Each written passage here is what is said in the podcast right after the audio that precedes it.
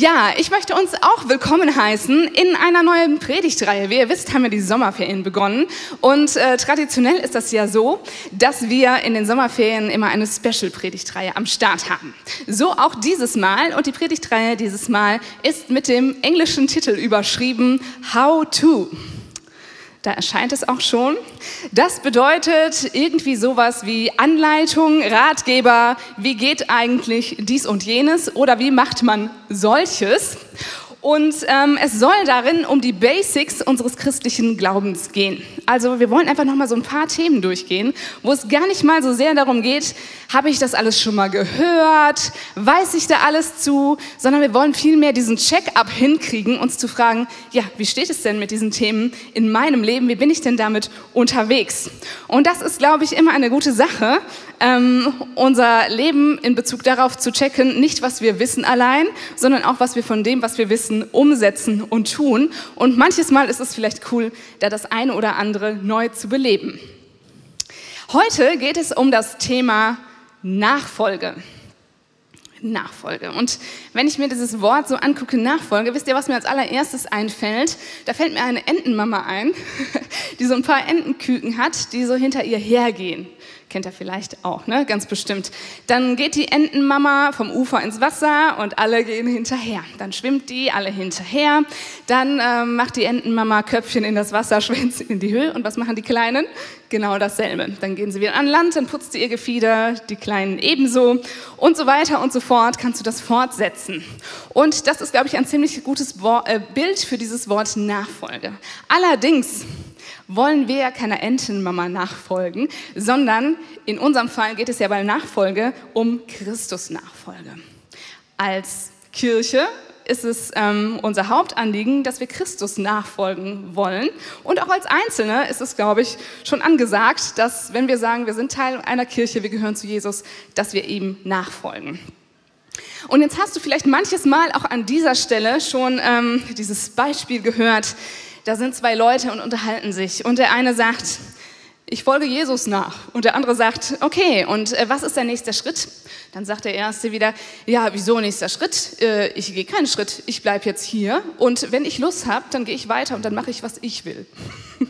Das genau ist es nicht, was Christus Nachfolge ist, sondern bei Christus Nachfolge geht es um andere Dinge. Und ich möchte dich einmal herausfordern mit der Frage, dass wir uns gemeinsam überlegen, woran erkennt man eigentlich einen Christus-Nachfolger? Woran erkennt man den? Naja, zuallererst natürlich daran, dass er Jesus hinterhergeht, dass er die Dinge tut, die Jesus sagt und dass er die Dinge sagt, die Jesus sagt. Und das bedeutet natürlich im Umkehrschluss, dass alle anderen Merkmale, an denen wir vielleicht manchmal so den Eindruck gewinnen, dass das die ausschlaggebenden Dinge sind, an denen man einen Christus-Nachfolger erkennt, also ich sag mal die Anzahl der Löcher in der Jeans oder der Besitz einer Lederjacke oder nicht oder ob er ständig frommes Zeug redet oder ob er eine Gänsehaut im Lobpreis fühlt oder nicht, das sind wohl gar nicht so sehr die ausschlaggebenden Dinge, sondern vielmehr ist jemand mit Jesus unterwegs. Und zwar kontinuierlich und unabhängig davon, ob du jung oder alt bist. Und tatsächlich auch unabhängig davon, ob du schon lange mit Jesus unterwegs bist oder erst kurz. Denn für jeden von uns, selbst wenn wir schon seit 60, 70, 80 Jahren mit Jesus unterwegs sind, gibt es immer einen nächsten Schritt, den er für uns vorbereitet hat, wo er uns weiterführt, näher zu sich, näher in das, was er geplant hat. Und ähm, das hört schönerweise auch niemals auf. Vielleicht da noch der kleine Schlenker. Ein nächster Schritt muss nicht immer ein neuer Schritt sein. Vielleicht ist das für jemanden heute Morgen hier wichtig. Ein nächster Schritt ist nicht unbedingt ein neuer Schritt. Manchmal fordert dich Jesus auf, Tag für Tag und Jahr für Jahr ein und dieselben Dinge zu tun, von denen du weißt, dass sie richtig sind, obwohl sie dir schwer fallen. Das vielleicht noch mal so als Klemmerchen. Und es geht bei Jesus Nachfolge natürlich auch darum, du erkennst einen Christus-Nachfolger daran, ob er diese Schritte im Gehorsam tut. Denn letztendlich geht es nicht darum, dass wir irgendeinen Schritt gehen. Ne? Irgendein Schritt ist auch irgendwie nett. Und ich sage dir auch hier mal ein Beispiel. Stell dir mal vor, du bist in so einer Situation und du weißt eigentlich, ja, nee, ich finde das schon irgendwie auch, ich sollte mich hier entschuldigen in der Situation. Und du sagst dann, ach, was soll es, spende ich einfach diesen Monat ein bisschen mehr und dann, dann hat sich das schon.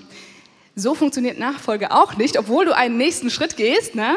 sondern es geht da wirklich auch darum, mit Jesus connected zu sein und zu, abzuspüren und zu hören, was er denn genau von dir möchte in dem Moment. Also zusammenfassend nochmal, was war Nachfolge, bevor wir dann in den Bibeltext eintauchen? Nachfolge ist Christus Nachfolge, es ist auf jeden Fall etwas Aktives. Es kann dich hin und wieder wirklich mal was kosten, aber es ist auch absolut erstrebenswert, Jesus nachzufolgen ähm, und Nachteile eventuell auch in Kauf zu nehmen, weil wenn wir an Jesus dran sind, wenn wir ihm nachfolgen, dann sind wir ihm gleichzeitig nah. Dann ist seine Gegenwart in unserem Leben. Und ich glaube, es gibt nichts Besseres für Leute, die sagen, wir sind Christen und wir sind mit Jesus unterwegs, dass wir auch seine Gegenwart in unserem Leben haben und in dem unterwegs sind, was er uns versprochen hat. Und zusätzlich gibt es auch noch Schätze im Himmel, die wir absahnen können. Das als Background zu unserem Bibeltext, in den wir jetzt starten. Markus Kapitel 8 ab Vers 34.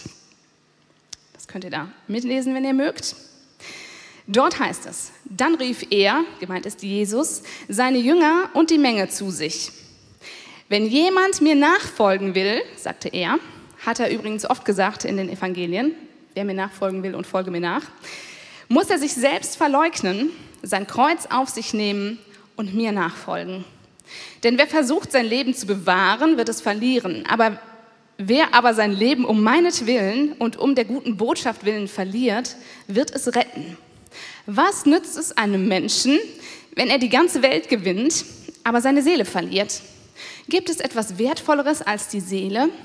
Wenn sich ein Mensch in dieser treulosen und sündigen Zeit für mich oder meine Botschaft schämt, für den wird sich auch der Menschensohn schämen, wenn er mit den heiligen Engeln in der Herrlichkeit seines Vaters kommt. Oh, was hat die sich denn da für einen Text rausgesucht? Mal sehen, ob die da was Gutes rausholen kann. Ja, zugegeben, das ist ein Text, der hat es in sich, aber ähm, ich habe uns ja im Vorfeld schon mit reingenommen in dieses Ding, was denn das Erstrebenswerte an Nachfolge ist. Und ich bin gespannt mit euch, was Gott zu uns sagen möchte durch diese Verse. Und ich möchte im Folgenden mit euch zusammen drei praktische Aspekte herausschälen und beleuchten, die aus diesem Text deutlich werden, was Nachfolge für uns bedeutet. Und wir fangen an mit Punkt 1, den habe ich überschrieben mit Identifikation mit dem Kreuz. Es hieß hier in dem Vers 34, wenn jemand mir nachfolgen will, muss er sich selbst verleugnen, sein Kreuz auf sich nehmen und mir nachfolgen. Ja, weiß ich nicht genau, was diese Verse in dir auslösen. Also ich muss ehrlich zugeben, auf den ersten Blick fand ich die jetzt nicht so, naja, ich sag mal, belebend. Ne? Und dann ist mir Folgendes eingefallen. Ein Beispiel aus meinem Leben zum Thema sich selbst verleugnen und das Kreuz tragen. Ich weiß nicht, ob du das auch kennst aus deinem Leben, äh, wenn du Kinder hast dann wirst du sicherlich manches Mal festgestellt haben, dass seit dem Zeitpunkt, wo sie in deinem Leben sind, dass du da mega happy drüber bist und so weiter und so fort, aber dass du nicht mehr die Hauptrolle in deinem Leben spielst. Schon mal gemerkt? Das ist ein sehr interessanter und einschneidender Eingriff in unser Leben, wenn wir Kinder bekommen. Und ähm, dann gibt es solche Situationen, ist ja jetzt gerade auch Urlaubszeit, wo man dann vielleicht verreisen will. Und da wollte ich einmal kurz äh, eine Umfrage machen. Hat jemand von euch schon mal mit Kleinkindern einen Langstreckenflug bestritten? ja, genau. Ja. Die anderen können sich da sicherlich trotzdem gut reinversetzen. Also als ich noch keine Kinder hatte, sondern als wir einfach verheiratet waren, war das immer so. Ich hatte keine Probleme, meinen Koffer schnell mit vielen Sachen vollzupacken und dann ähm, bin ich zu meinem Mann gegangen und habe gesagt, Schatz, hast du vielleicht doch noch ein bisschen Platz in deinem Koffer? Ich habe da noch ein paar Sachen, die will ich unbedingt, also ohne die kann ich auf gar keinen Fall und so weiter. Und äh, ja, das war so mein, mein Mindset, ne? darauf war ich so fokussiert. Jetzt oder beziehungsweise vor Corona, als es noch leichter war, Langstreckenflüge zu begehen, ähm, da ist das so ich denke, was kann ich minimal einpacken, damit ich maximal Platz habe für die Sachen meiner Kinder? Damit sie es gut haben an unserem Urlaubsort, damit sie es gut haben auf der Reise und so weiter und so fort. Und irgendwie tritt das so ein bisschen oder viel in den Hintergrund, was ich denn eigentlich will und mitnehmen will und was mir denn eigentlich so wichtig war. Ja, pass auf, und dann ist noch nicht vorbei, weil im Flugzeug geht das Ganze nämlich weiter. vor den Kindern habe ich immer so überlegt, boah, wie kann ich möglichst gut auf diesem langen Flug schlafen? Hoffentlich ist neben mir der Platz frei, damit ich mich da so ein bisschen ausbreiten kann oder was weiß ich. Jetzt ist es so, dass ich überlege, wie kriege ich diese Kinder ans Schlafen? Und zwar so, dass sie äh, möglichst lang und gemütlich schlafen und wenn wir ankommen, dass sie dann ausgeschlafen sind und ausgeruht und so weiter und so fort. So, das heißt, obwohl mir dann ein bisschen fröstelig ist, ziehe ich dann trotzdem meine Jacke aus und sage, komm, was soll's, decke ich das Kind zu, baue da irgendwie das Handgepäck so zusammen, dass die Ebene möglichst eben ist, sie gut schlafen können, hänge da vielleicht auch mal ein bisschen schief, nehme ich das gerne in Kauf, damit sie bloß nicht aufwachen. Und manches Mal haben mein Mann und ich sogar neben den Viererreihen gestanden und ähm, sind einige von diesem 13-Stunden-Flug gestanden im Flugzeug, einfach nur, damit unsere Kinder schlafen konnten. So, wie ist das möglich? Wie ist das möglich? Die Liebe zu den Kindern, die macht das möglich. Und da ist der Übertragungspunkt. Genauso ist es auch mit, unserem, mit unserer Nachfolge bei Jesus. Die Liebe zu ihm macht es möglich und unsere Liebe zu ihm wird dadurch möglich, dass wir seine große Liebe zu uns verstehen. Und dann kommst du an den Punkt, dass du sagst, ja, okay, ähm, ja, andere haben es vielleicht einfacher, besser, leichter, äh, mehr Geld, was auch immer oder wie auch immer, was du da einsetzen möchtest. Aber äh, es stört mich nicht. Im Gegenteil, ich führe irgendwie ein erfülltes Leben. Das, was du auch mit deinen Kindern behaupten würdest, dass du Nachteile in Kauf nimmst, dass du manches Mal nicht schläfst, dass du Platz machst und so weiter und so fort. Aber letztendlich ähm, bist du ja trotzdem glücklich damit. Und da ist, glaube ich, der Punkt, dass Gott uns gar nicht geschaffen hat als Menschen, um uns ständig um uns selbst zu drehen, sondern wir sind, glaube ich, dafür geschaffen, dass wir uns um andere Menschen und um Gott drehen. Und das begünstigt natürlich diese Tatsache, wenn Jesus hier so eine krasse Forderung an uns stellt.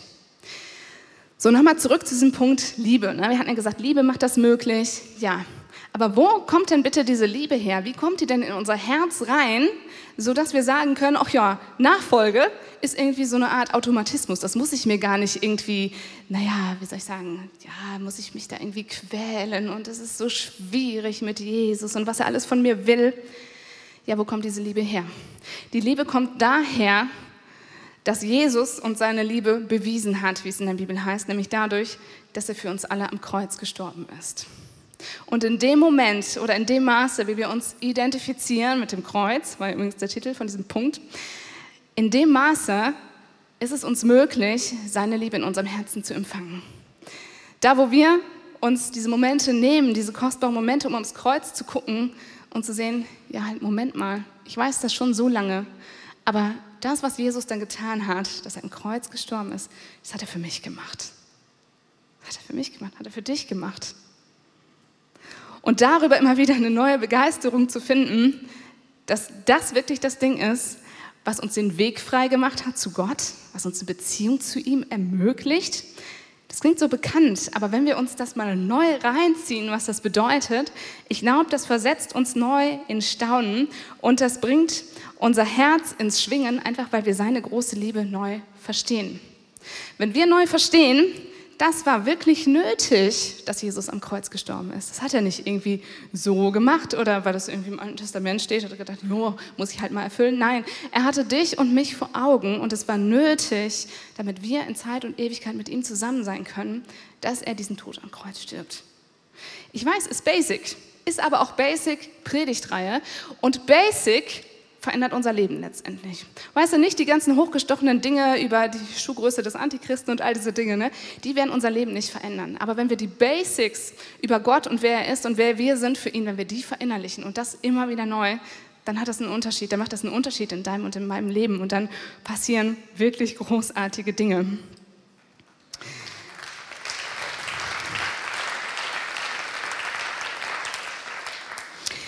Und Deshalb wollte ich einfach mal fragen heute Morgen, hast du Ja gesagt zu diesem Jesus? Hast du ihn reingelassen in dein Herz? Lässt du seine Liebe in dein Herz rein? Machst du dir das immer wieder neu bewusst, dass, ähm, dass all das, was er getan hat, wirklich für dich war? Und falls nicht, und das kann immer mal wieder passieren auf unserem langen Lauf als Christen, dann nimmst dir einfach wieder neu vor. Sag, nee, dann habe ich es vielleicht letzte Woche nicht gemacht oder vorletzte oder wann, was weiß ich wann nicht. Aber ich nehme mir das neu vor. Ich möchte neu auf diesen Jesus schauen, für den ich ja all diese Dinge eigentlich tue. Aber dann möchte ich auch bitte connected sein mit ihm und das nicht losgelöst von ihm machen. Nicht mal, wenn es um Nachfolge geht und wenn Nachfolge auch so richtig und gut wäre. Denn dann, wenn das passiert, werde ich automatisch zum Nachfolger von Jesus. So automatisch, wie die Eltern Platz machen für ihre Kinder im Flugzeug. Wann möchtest du das konkret nochmal machen? Wann, wann, nimmst du das vor? Wann möchtest du auf das Kreuz gucken? Wann möchtest du da eine Zeit verbringen und diese Basic-Dinge neu an dein Herz lassen?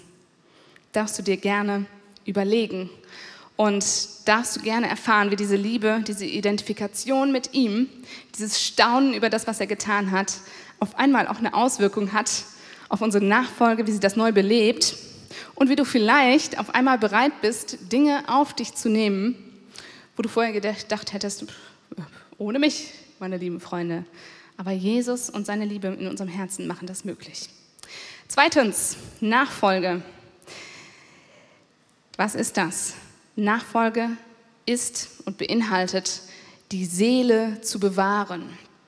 Die Seele bewahren. Und dazu tauchen wir noch mal einmal kurz ein in diese zwei Verse, drei. Denn wer versucht, sein Leben zu bewahren, wird es verlieren. Wer aber sein Leben um meinetwillen und um der guten Botschaft, also um des Evangeliums willen, verliert, wird es retten. Was nützt es einem Menschen, wenn er die ganze Welt gewinnt, aber seine Seele verliert? Gibt es etwas Wertvolleres als die Seele? Und genau bei diesem letzten Satz Gibt es etwas Wertvolleres als die Seele?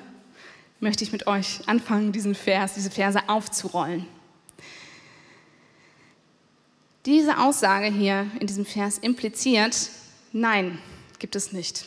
Es gibt nichts Wichtigeres als die Seele. Es gibt für Gott nichts Wichtigeres als dein Sein, als mein Sein, als unser aller Dasein. Er spricht uns einen unglaublich hohen Wert zu. Ne? Wenn du es vergleichst, Preis, Tod am Kreuz, du, du warst ihm anscheinend wichtiger. Ne? Es gibt nichts Wertvolleres als die Seele.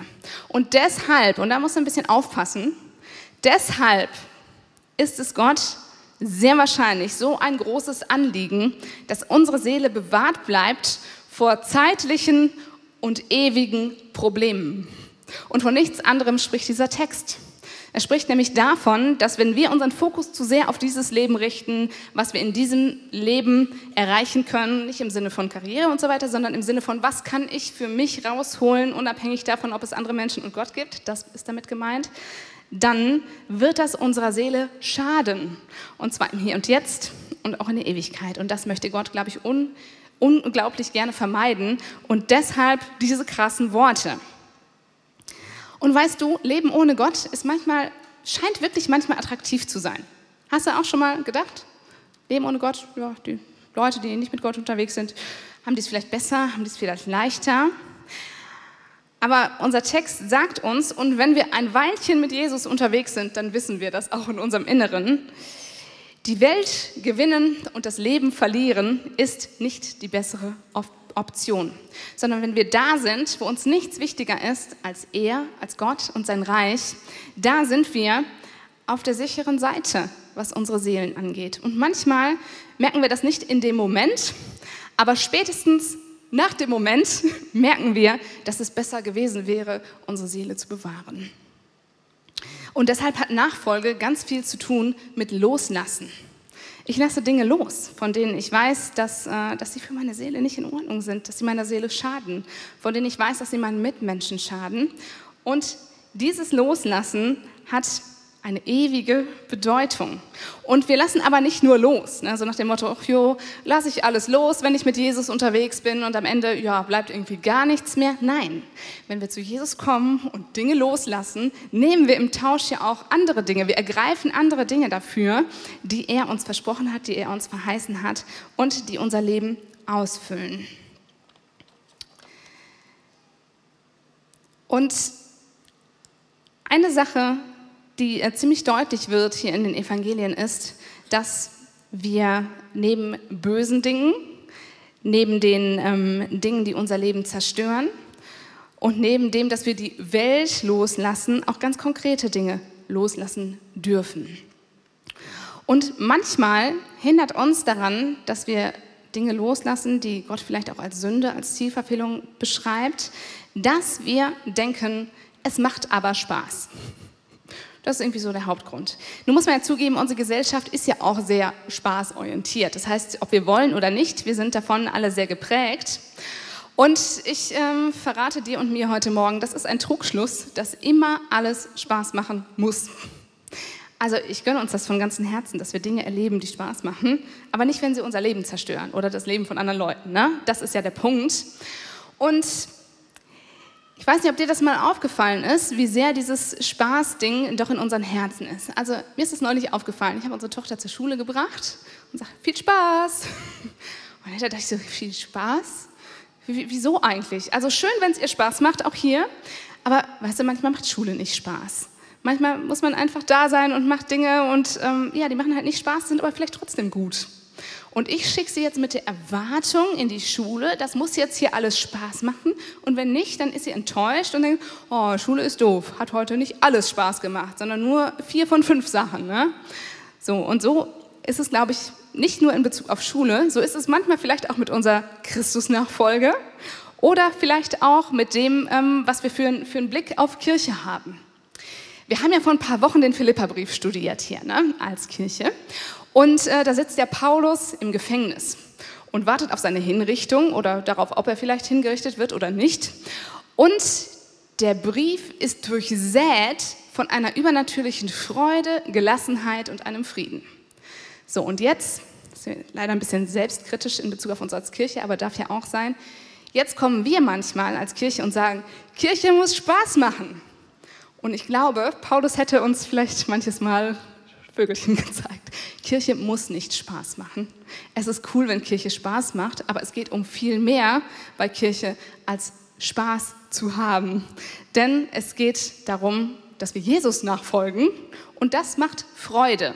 Und der Unterschied zwischen Spaß und Freude ist, dass Spaß immer abhängig ist von deinen Umständen.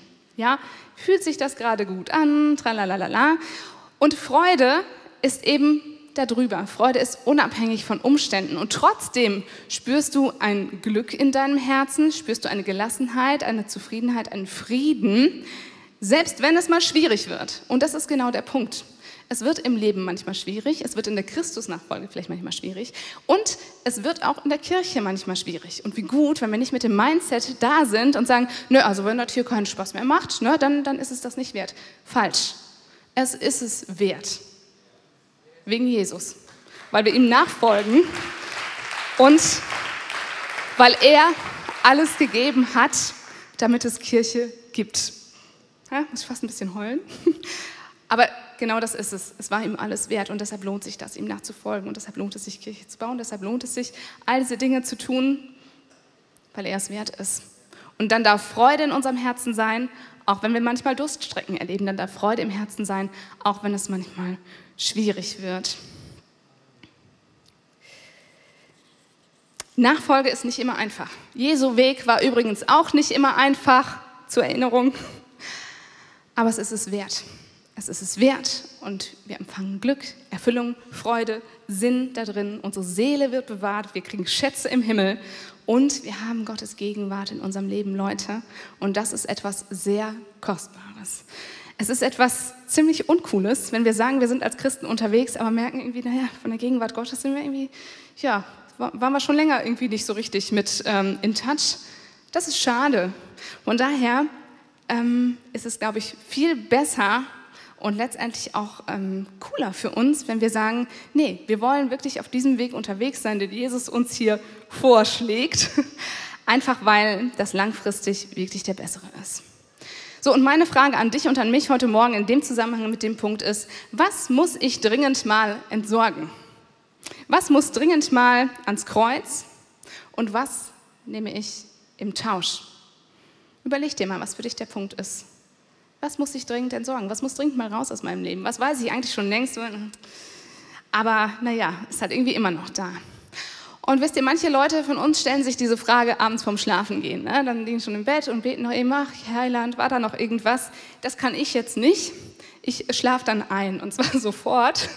Aber wisst ihr, was ich mir neuerdings angewöhnt habe? Jedes Mal, wenn ich an einem Mülleimer vorbeikomme und etwas wegschmeiße, will ich mir die Frage stellen, Jesus, gibt es da irgendwas, was entsorgt werden soll aus meinem Leben? Muss da irgendwas weg, irgendein Gedanke, der da irgendwie äh, ne, ziemlich verquer ist?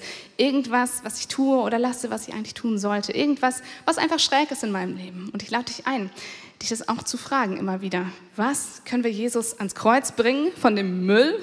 Und was können wir stattdessen an guten Dingen, lebensspendenden Dingen und Seele bewahrenden Dingen von ihm empfangen? So, dritter und letzter Punkt, auch kurzer Punkt, falls sich das beruhigt. Zu Jesus stehen. Und auch das ist etwas, was Nachfolge total ausmacht, dass wir zu Jesus stehen. In unserem letzten Vers, hier Vers 38, heißt es, wenn sich ein Mensch in dieser treulosen und sündigen Zeit für mich oder meine Botschaft schämt, für den, den wird sich auch der Menschensohn schämen, wenn er mit den heiligen Engeln in der Herrlichkeit seines Vaters kommt. Und auch hier wieder ne, so, so ein richtiger Hammervers. Aber wir fragen ja immer, Gott, was ist dein Herz hinter diesem Vers? Wozu? Was, was soll dieser Vers? Und dazu ist es vielleicht einmal gut, kurz diesen Schlenker zu drehen und zu überlegen, dieser Vers oder überhaupt die Bibel ist ja in eine bestimmte Kultur hineingeschrieben. Und in diesem Fall ist es eine Schamkultur. Sagt ihr vielleicht was ne, aus dem ganzen Thema Mission und so weiter. Und für diese Leute in dieser Kultur ist es einfach das Allerschlimmste, wenn jemand beschämt wird. Wenn du irgendwie, naja, ich sag mal, ähm, ich sag mal, mit ausgestreckter Hand, hat man ja früher gemacht, auf jemanden zugehst und sagst Hallo und er dreht sich weg und äh, tut so, als würde er dich nicht kennen. Ne? So dieses Gefühl finden wir ja schon schlimm, aber diese Leute noch viel, viel mehr. Und so musst du dir das vorstellen. Genau diese Situation ist gemeint. Und selbst wir kennen ja Situationen, wo man sich schämt, vielleicht für andere schämt. Weißt du noch früher als Teenie, wenn du irgendwie nicht dachtest, dass deine Eltern da vorbei, oh, ne? so dieses Gefühl. War aber uncool, sowohl für dich als auch für deine Eltern. Und ich glaube, wenn, wenn wir das jetzt geschrieben hätten aus unserer Zeit und unserer Kultur heraus, hätten wir gesagt, entscheide dich doch, ob du mit Jesus richtig gehen willst oder nicht, wie du das findest und dann steh auch dazu. Das wäre, glaube ich, so unsere Art und Weise gewesen, diesen Bibelvers auszudrücken. Wie auch immer, Jesus steht zu dir und zu mir und er schämt sich nicht für uns.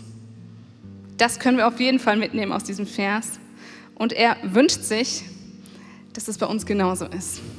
Und auch hier ist die Quelle dessen, dass das funktioniert, nicht, ah gut, okay, mache ich dann halt, sondern die, die Quelle dessen ist aus der Begegnung mit ihm, aus den Erfahrungen mit ihm, daraus, dass du merkst, es ist wirklich ein lebendiger Glaube und er hat einen riesen Unterschied in deinem Leben gemacht.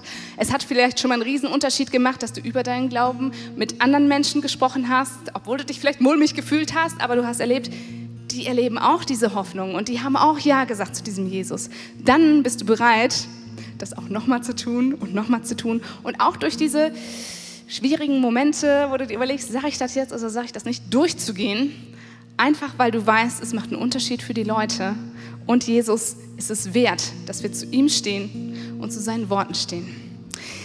Vielleicht hast du das schon mal erlebt, so, ne? Dann, dann bist du in so einem Gespräch und denkst so, ja, das könnte jetzt so ein Gottmoment für jemand werden. Und dann fragen die dich ganz klar, also du glaubst jetzt wirklich daran, dass Jesus gestorben ist und dass der wieder auferstanden ist? Du als denkender Mensch glaubst das? Dann hast du ja die Wahl, ne? Sagst du dann, ja. Oder sagst du, na ja, also so ganz, also, ne? Das ist ja dann immer der, der Punkt, an dem wir stehen. Glaubst du das wirklich? Und wie cool, wenn wir uns dazu bekennen zu Jesus, aber auch zu dem, was er gesagt hat. Und das ist nicht nur cool, das hat auch Kraft.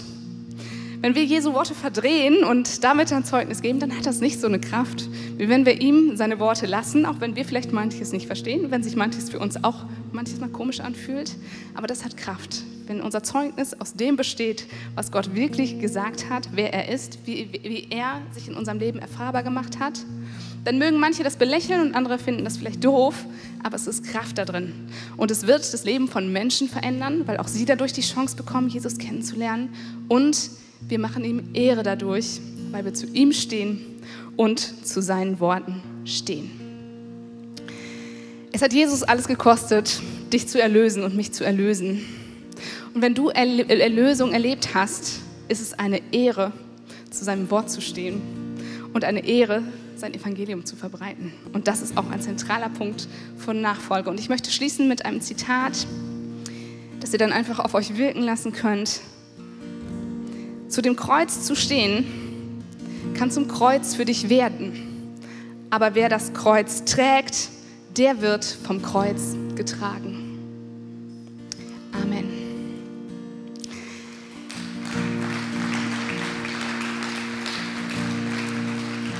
Ich möchte uns einladen, dass wir gemeinsam aufstehen, dass wir unsere Augen schließen und uns einen Moment nehmen, wo wir einfach unter den vielen Dingen, die wir heute Morgen gehört haben, vor unserem Jesus stehen und den fragen, Gott, was war denn von all dem für mich? Was war da für mich dran? Wo legst du vielleicht ähm, deinen Finger auf eine ganz bestimmte Angelegenheit? Mach dir das bitte einmal kurz bewusst und dann, dann bete ich dafür. Jesus, wir danken dir von ganzem Herzen, dass du unser Gott bist und dass du alles gegeben hast für uns am Kreuz. Danke, dass du uns dadurch deine große Liebe zeigst. Danke, dass deine Liebe uns befähigt, ja, selbstverleugnend unterwegs zu sein um deinetwillen. Dass deine Liebe uns befähigt, mülllos zu werden bei dir und Gutes zu empfangen. Und danke, dass du auch derjenige bist, letztendlich, der uns dazu befähigt, zu dir zu stehen und zu deinen Worten zu stehen. Und danke Gott, dass du zu jedem von uns heute Morgen wahrscheinlich in der einen oder anderen Art und Weise gesprochen hast. Und ich bete, dass du diese Dinge in unseren Herzen verankerst. Dass sie nicht weggewischt werden von den anderen Dingen, die uns auch noch so beschäftigen und die diesen Tag über noch anstehen, sondern dass du uns hilfst, diese Schritte zu gehen. Denn letztendlich ist auch unser Wollen und unser Vollbringen in deiner Kraft. Und ich bitte dich darum, dass du jedem von uns da weiterhilfst. Denn Jesus, wir wollen wirklich Leute sein, die dich wertschätzen und die dir nachfolgen. Die dir nachfolgen, die Schritt für Schritt dir nachfolgen. Denn du bist es uns wert und wir sind es dir wert, dass wir diesen Weg gemeinsam gehen. Danke dafür, Jesus. Und während wir jetzt noch einen Moment stehen bleiben, möchte ich hier an dieser Stelle auch die Frage stellen. Augen gerne weiterhin geschlossen, bis auf unser Team. Vielleicht ist jemand in unserer Mitte, der dieses ganze Thema Jesus und Kreuz und dass er das für dich getan hat, zum ersten Mal hört. Vielleicht hast du es auch schon öfter gehört, aber du merkst so innerlich, heute ist für dich eine Entscheidung fällig, Jesus ein Ja zu geben, dass du ein Nachfolger sein möchtest. Und weißt du, diese Gelegenheit gibt es eigentlich immer und überall, Ja zu sagen zu Jesus. Aber so ein Gottesdienst und so ein Moment ist eine sehr gute Gelegenheit, weil wir dann gemeinsam auch mit dir zusammen beten wollen, weil wir das festmachen wollen mit dir. Und ähm, deshalb frage ich jetzt einfach mal, während die Augen geschlossen sind, ist jemand in unserer Mitte, der sagt, ja, ich möchte Jesus nachfolgen. Vielleicht auch bei unseren Freunden, die online dabei sind. Vielleicht hast du auch reingeschaltet oder vielleicht schaltest du öfter rein und merkst, ja genau, das ist der Punkt, den Jesus heute von, von dir möchte, wo er dein Herz umwirbt, Ja zu sagen zu ihm. Dann schreib doch gerne, wenn du online bist, in den Chat, ich möchte Jesus nachfolgen. Und wenn du hier bist, dann möchte ich dich auffordern, doch einfach mal jetzt in diesem Moment deine Hand zu heben, als ein Zeichen dafür, dass du Ja sagst zu Jesus und zu dem, was er für dich getan hat. Wenn du sagst, ja, ich möchte auch ein Nachfolger von Jesus sein, dann heb doch jetzt einfach mal gerne deine Hand. Sei so mutig, sei so gut und heb deine Hand. Und ich möchte mit uns allen, sowohl online als auch hier präsent, gerne ein Gebet beten, das die Grundlagen unseres Glaubens zusammenfasst und gleichzeitig eine super Möglichkeit ist für jeden, der vielleicht zum ersten Mal oder zum wiederholten Mal Ja sagen möchte zu Jesus, das in Form dieses Gebetes zu tun. Und wir beten zusammen laut, Jesus, ich weiß, dass du mich liebst. Es gibt nichts, was ich tun könnte, damit du mich mehr liebst. Und durch nichts, was ich tue, würdest du mich weniger lieben. Du bist für mich gestorben und auferstanden. Ich glaube an dich. Du bist mein Gott, mein Retter und mein Herr. Bitte schenke mir die Vergebung meiner Schuld. Ich möchte als dein Kind leben und du sollst mein ganzes Leben bestimmen. Ich bin und ein Leben in Ewigkeit habe. Amen. Amen. Ein Applaus Für all diejenigen, die gesagt haben, heute ist mein Tag, heute habe ich das entschieden, heute möchte ich, ab heute möchte ich mit diesem Jesus unterwegs sein. Falls du hier präsent bist, dann möchte ich dich darauf hinweisen, dass wenn das deine Entscheidung ist, unabhängig davon, ob du deine Hand gehoben hast oder nicht, dort hinten ist unsere Welcome Lounge. Dort sind Mitarbeiter.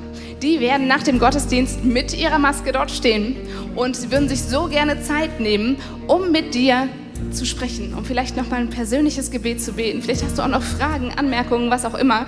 Dann bist du ganz herzlich eingeladen, dorthin zu gehen. Du kriegst auch noch ein kleines Geschenk von ihnen, ein sogenanntes Startpaket. Da ist eine Bibel drin, da steht auch noch mal drin, welche Schritte es gut ist zu gehen. Und ähm, ich möchte uns alle einladen, dass wir jetzt nochmal gemeinsam in den Lobpreis Gottes einsteigen, dass wir ihm die Ehre geben, dass wir ihm den Platz einräumen mit unseren Worten und Gebeten und unseren Liedern, der ihm zusteht. So, lasst uns gemeinsam nochmal eine Runde drehen in der Gegenwart Gottes. Er ist es wert.